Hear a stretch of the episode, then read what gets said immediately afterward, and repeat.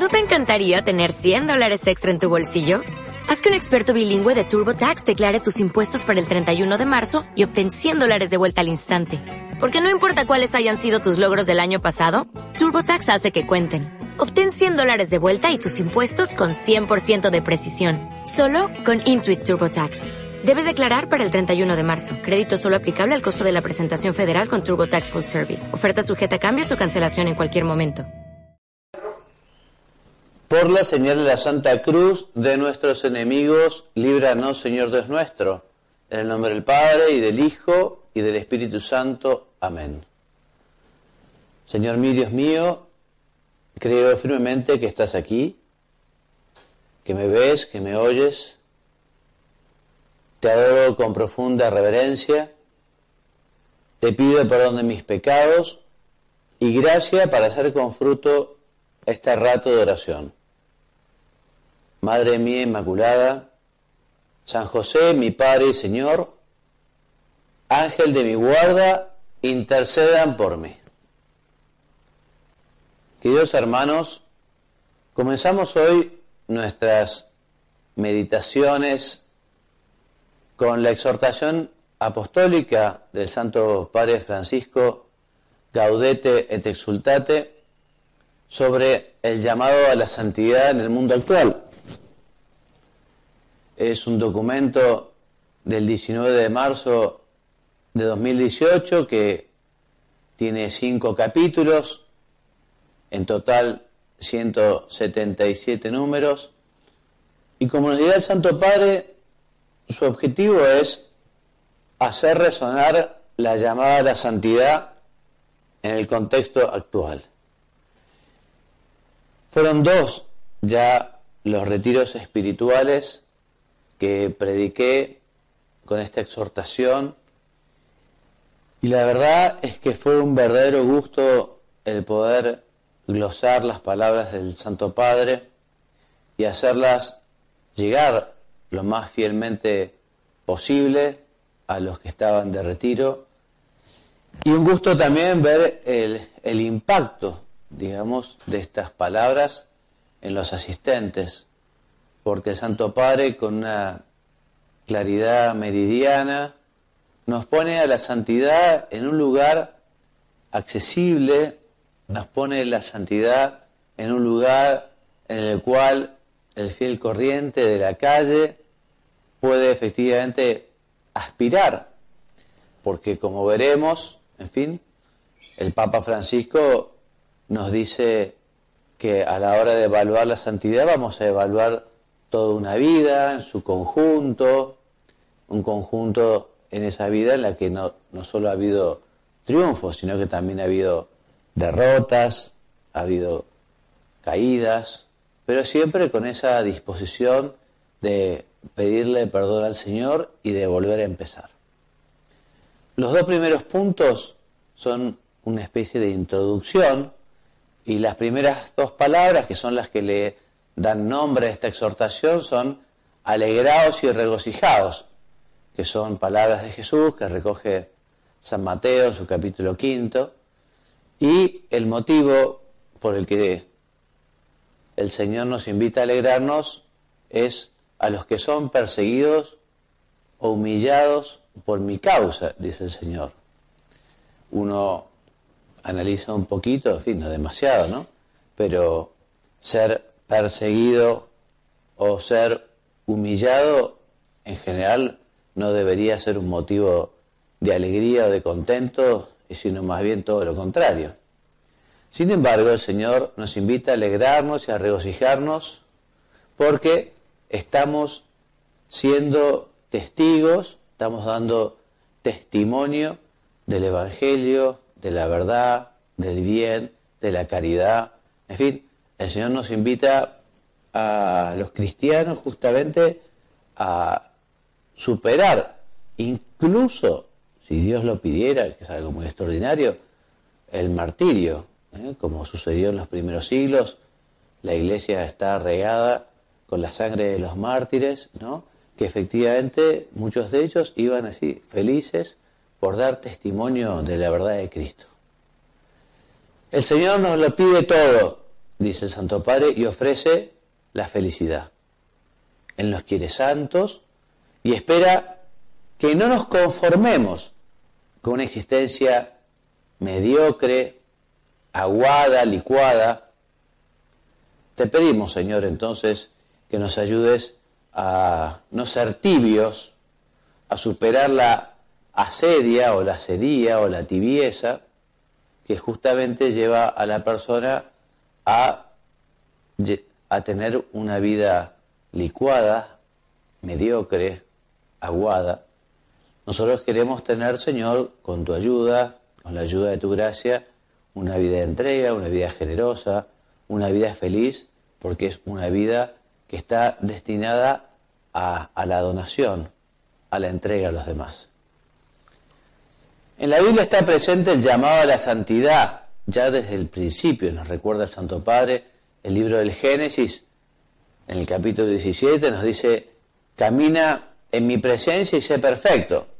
Y esto se lo propone a Abraham, en fin, y también nos está proponiendo hoy a todos.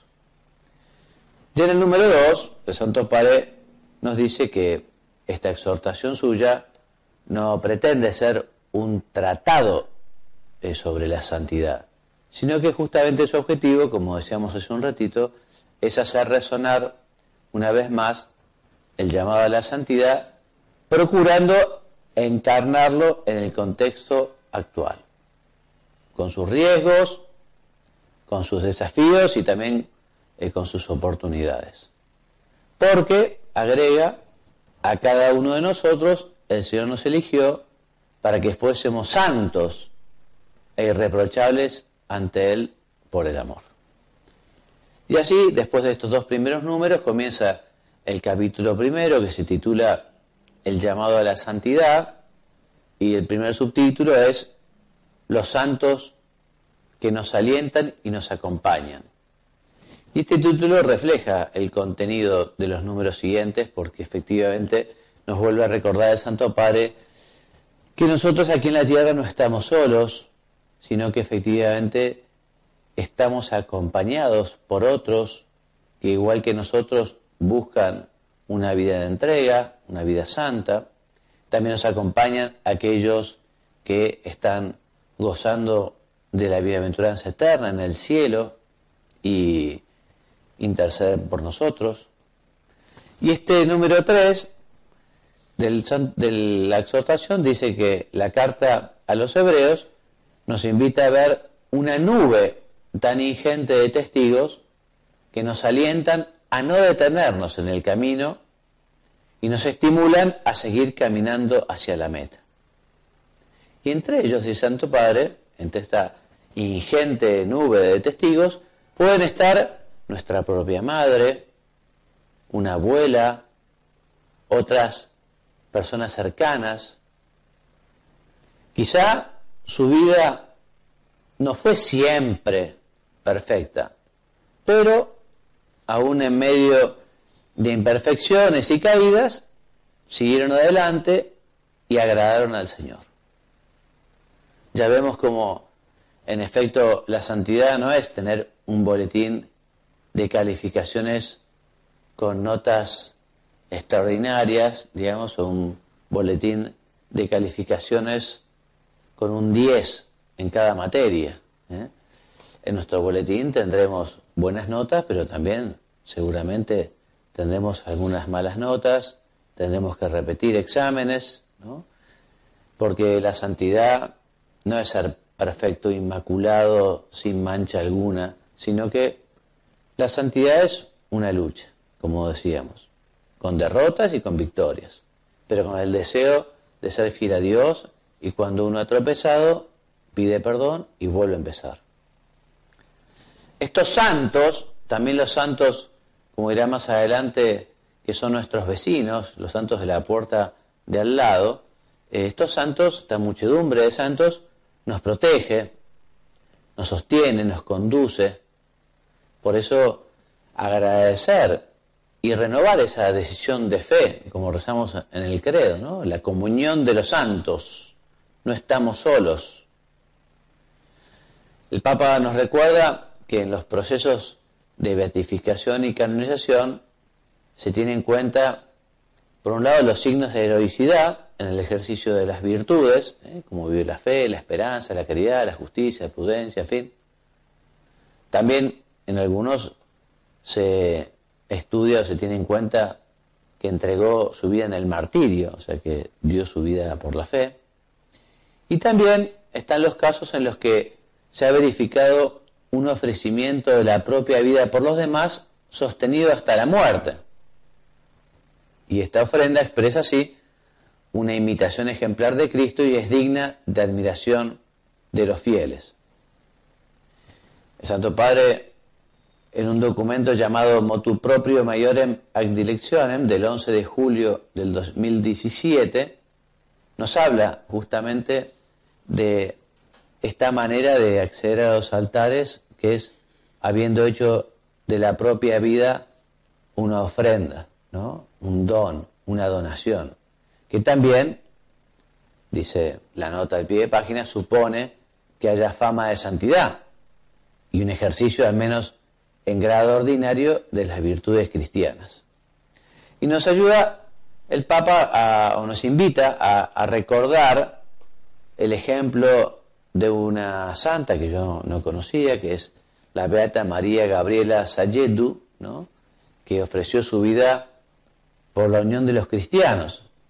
Ella fue una religiosa que murió joven, ¿eh? a los 25 años, nació el 17 de marzo de 1914 y falleció el 23 de abril de 1939, y ella ofreció su vida a Dios por la unidad de los cristianos con una intensa devoción espiritual al ecumenismo, esto es, eh, a la unión de los cristianos.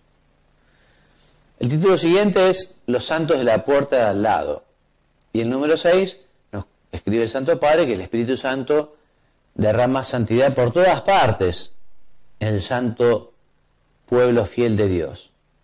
Y nos recuerda aquel texto de la Constitución Dogmática Lumen Gentium eh, del Concilio Vaticano II, el número 9, que nos dice que fue voluntad de Dios el santificar y salvar a las almas, no aisladamente, sin conexión alguna unos con otros, sino constituyendo un pueblo. El Señor, en la historia de la salvación, ha salvado a un pueblo. Eligió su pueblo, con la venida de Jesucristo un nuevo pueblo de Dios, que es la iglesia. Y el Papa nos dice que no existe identidad plena sin pertenencia a un pueblo. Por eso nadie se salva solo como un individuo aislado, sino que Dios nos atrae tomando en cuenta nuestra trama de relaciones interpersonales.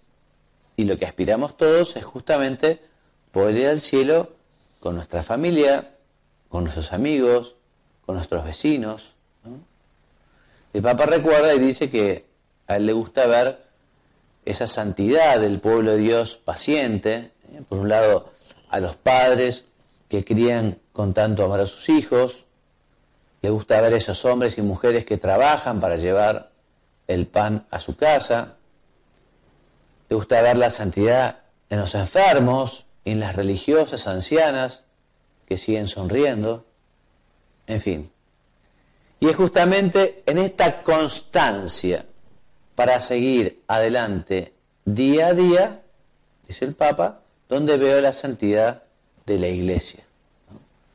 Por eso, Señor, bueno, te pedimos que nos ayudes a perseverar este deseo de tener esa constancia para seguir adelante con ganas o sin ganas, con frío o con calor, animado o desanimado, ¿eh? rezando piadosamente o a veces sin muchas ganas de rezar, en fin.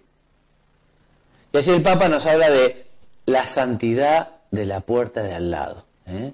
de aquellos que viven cerca de nosotros y son un reflejo de la presencia de Dios, o para usar esta expresión, la clase media de la santidad. ¿Ves cómo el Santo Padre nos dice que la santidad es para todos? que la santidad no es solo para unos pocos o para unos privilegiados, o que no hace falta irse a un convento o al desierto, sino que estás llamado a ser santo en tu trabajo, en tu familia, con tu marido o con tu mujer, con tus hijos, con tus padres, con tu estudio, allí, buscando hacer de la tarea una ofrenda a Dios, tratando de vivir la caridad, tratando de ser otros Cristos, en fin, ya lo veremos. Y el número 8, el Papa nos dice, bueno, dejémonos estimular por esos signos de santidad que el Señor nos presenta, por esos testimonios tan cercanos de santidad que quizá incluso viven cerca nuestro. Dejémonos estimular a través de los más humildes miembros de este pueblo que participa también de la función profética de Cristo, difundiendo su testimonio vivo, sobre todo con la vida de fe y caridad. Y nos invita a pensar el Santo Padre en aquello que nos sugiere Santa Teresita Benedicta de la Cruz. Ella nos dice que a través de muchos santos se construye la verdadera historia. Y textualmente, en su vida escondida, ¿eh? dice, en la noche más oscura, o sea, en los tiempos difíciles de la historia de la humanidad, ¿no? En la noche más oscura surgen los más grandes profetas y los santos. Sin embargo, la corriente vivificante de la vida mística permanece invisible. Seguramente los acontecimientos decisivos de la historia del mundo fueron esencialmente influenciados por almas sobre las cuales nada dicen los libros de historia. Y cuáles sean las almas a las que hemos de agradecer los acontecimientos decisivos de nuestra vida personal, es algo que solo sabremos el día en que todo lo oculto será revelado. Se nos invita Teresa Benedicta de la Cruz a tener esa visión sobrenatural y a darnos cuenta cómo efectivamente por la comunión de los santos, la oración de tantos, el sacrificio de tantos, la piedad de tantos, el trabajo de tantos, en fin, es lo que sostiene al mundo y lo que también logra los cambios. Y esto también es una invitación a que nosotros justamente colaboremos en esta corriente sobrenatural, que participemos activamente y positivamente con nuestra oración, con nuestro sacrificio, con nuestro esfuerzo, con nuestro trabajo, ¿eh? justamente para irradiar ese don de Dios a los demás y también para poner nuestra cuota para que Dios haga el milagro, ¿no? O sea, así como se valió de unos pocos panes y unos pocos pescados para que comieran cinco mil hombres, en fin, sin contar mujeres y niños, de la misma manera Dios quiere contar con nuestro aporte, ¿eh? con nuestra oración, con nuestra mortificación. ¿eh? Por eso en la vida una cosa es ver el 2 más 2 y otra cosa es ver el 2 más Dios. ¿no? Y en las cosas de la vida Dios está. Por eso estamos llamados a poner ese 2 o esos panes, esos pescados, para que el Señor haga el milagro. Y esa santidad, nos dice el Santo Padre, que la podemos ver también aún fuera de la Iglesia Católica y en ámbitos muy diferentes. También el Espíritu ¿eh? suscita signos de su presencia que ayudan, que ayudan a los mismos discípulos de Cristo. Escribe San Pablo, perdón, San Juan Pablo II en la Novo Milenio Ineunte, ¿eh? del 6 de enero del 2001. Por otra parte, San Juan Pablo II nos recordó que el testimonio ofrecido a Cristo hasta el derramamiento de su sangre se ha hecho patrimonio común de católicos, ortodoxos, anglicanos y protestantes. O sea que el Santo Padre en, en su oración, allí en el Coliseo, vio cómo efectivamente aquella entrega generosa de esos santos, de esos mártires, influyó sobre tanta, tanta gente. Por eso, dice el Papa, es aquella hermosa conmemoración ecuménica que San Juan Pablo II quiso celebrar en el Coliseo durante el jubileo del año 2000 y allí justamente sostuvo que los mártires son una herencia que habla con una voz más fuerte que los factores de división. El siguiente título es El Señor llama. Y ya nos encontramos en el número 10. El Santo Padre nos dice que todo esto es importante, sin embargo, lo que quisiera recordar en esta exhortación es sobre todo el llamado a la santidad que el Señor hace a cada uno de nosotros, a vos, a mí, a quienes pertenecen a nuestra familia, a nuestros vecinos. Y ese llamado que te dirige también a ti, dice el Santo Padre, ¿eh? recordando el Levítico, en sed santos, ¿eh? porque yo soy santo. El Concilio Vaticano II lo destacó con fuerza diciendo que todos los fieles cristianos de cualquier condición y estado, fortalecidos con tantos y tan poderosos medios de salvación, son llamados por el Señor, cada uno por su camino a la perfección de la santidad, esa santidad con la que es perfecto el mismo Padre. Es un texto de la Constitución Dogmática Lumen Gentium, y digamos, y es como una característica fundamental del Concilio Vaticano II, ¿no? Esta idea, volver a recordar, ¿no? Como los primeros cristianos también tenían esa conciencia de estar llamados a ser otros Cristos, a identificarse con Cristo, a vivir la verdad de Cristo, a llevar la verdad de Cristo. El Concilio Vaticano II vuelve a recordar, la santidad es para todos.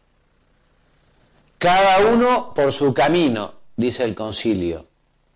Entonces, no, no se trata de desalentarse, y esto es muy lindo lo que dice el Papa, ¿no? No trata de desalentarse cuando uno contempla modelos de santidad que le parecen inalcanzables.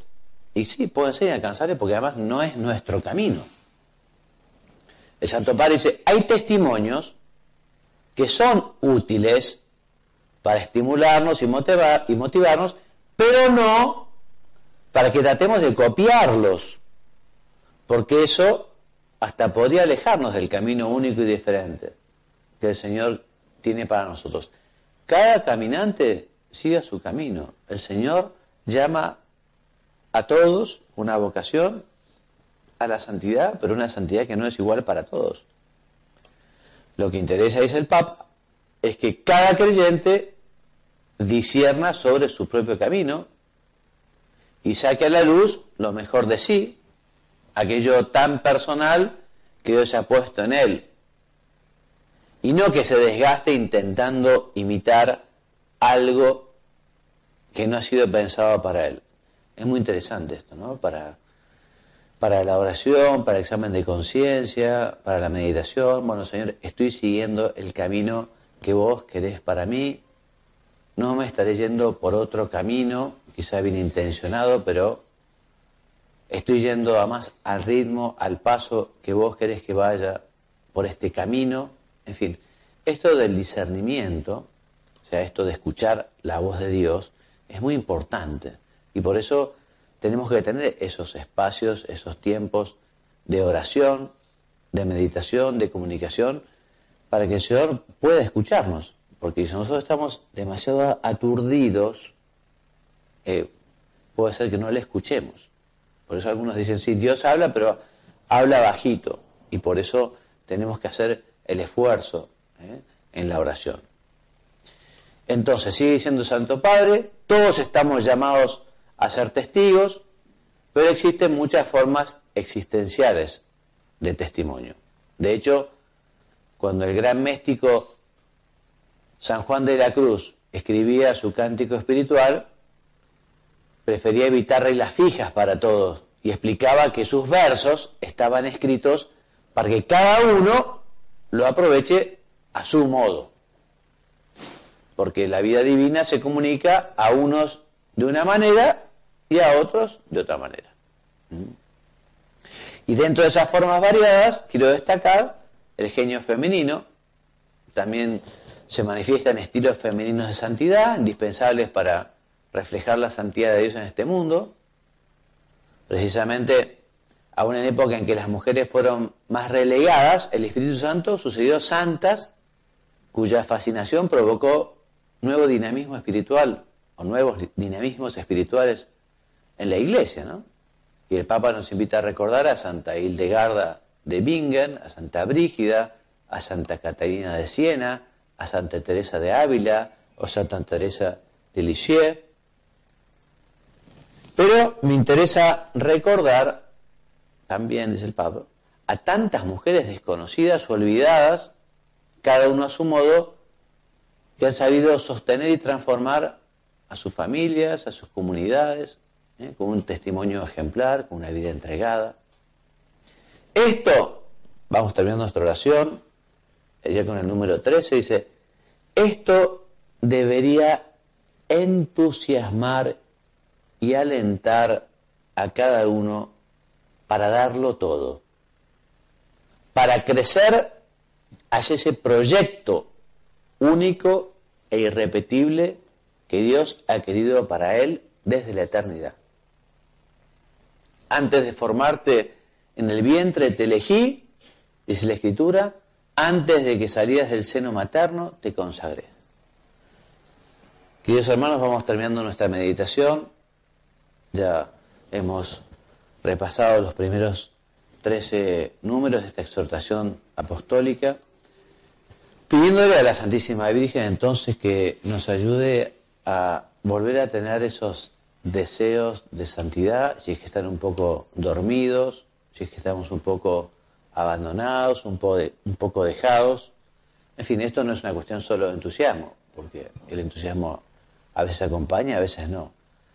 Pero justamente acudiendo a la Virgen, a ella le pedimos que nos dé, bueno, la gracia, la gracia de, de, luchar por vivir la caridad, por vivir, por buscar la verdad, por enamorarnos del Señor, por escuchar su voz, en fin. Y además también le pedimos a Santísima Virgen que nos ayude no solo a tener ese deseo personal, sino a saber ser eh, transmisores de esta verdad, ser como despertadores de los deseos de la santidad de los demás, no solo nuestro testimonio, sino también con, con nuestra explicación, con nuestra conversación, porque efectivamente hay muchos que no lo saben, hay gente que nadie se lo ha explicado, y nosotros que hemos tenido la suerte de conocer estas cuestiones, en fin, también estamos llamados a, compartirlas, a explicarlas, a llevarlas, ¿eh? esta idea. Estamos llamados a ser santos. Y ser santos quiere decir ser felices en la tierra y felices en el cielo. Y terminamos con nuestra oración. Te doy gracias, Dios mío, por los buenos propósitos, afectos, inspiraciones que me has comunicado en esta meditación te pido ayuda para ponerlos por obra. Madre mía Inmaculada, San José, mi Padre y Señor, Ángel de mi guarda, intercedan por mí. En nombre del Padre, y del Hijo, y del Espíritu Santo. Amén.